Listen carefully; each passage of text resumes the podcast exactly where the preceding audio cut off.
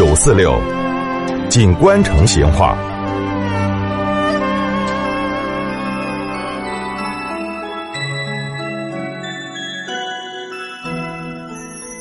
听众朋友，现在我们放的这些风筝些哈，都是啥子塑料啊、布啊这些做的，经得整哦。但是要说到好看，那真的就比不到以前。以前成都就有好些做得好，而且工艺程度也很高的专门的这个风筝铺。那么今天我就来给你摆一下。以前这个白沙帽街有一家纸扎铺，叫利德兰。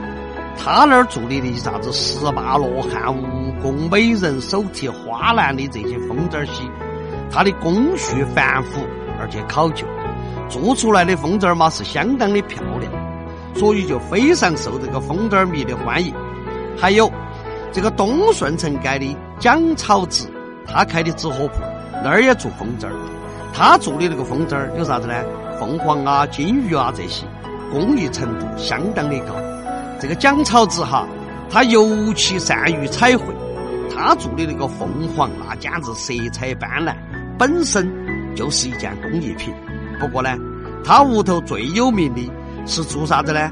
做三十二节又长又大的蜈蚣虫风筝儿。但是哈，那阵好风筝是稀奇东西，特别容易引起别个的注意。哦，那二年生就专门有一帮人啥子呢？惹是生非。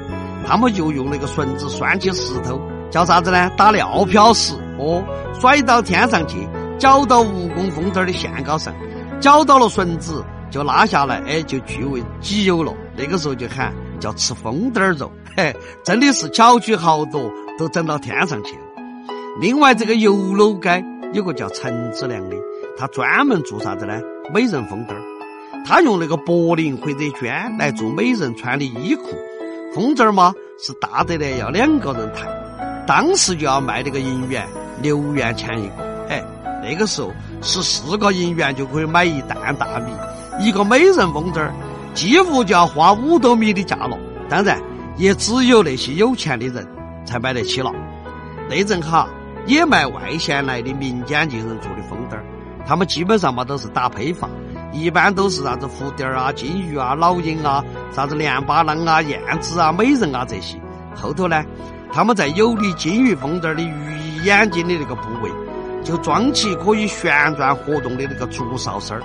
所以在放风筝的时候呢，大家就听得到那个哨声儿发出来的非常微弱的，但是非常好听的那种哨声。哎，工地上这么一改革，批发风筝的人就觉得稀奇了噻。都抢到去买。当时哈，那个木马山秦皇寺一带做的这个带哨声的风筝那是卖得最好的哦。好，老成都风筝的龙门阵就摆到这儿，再会。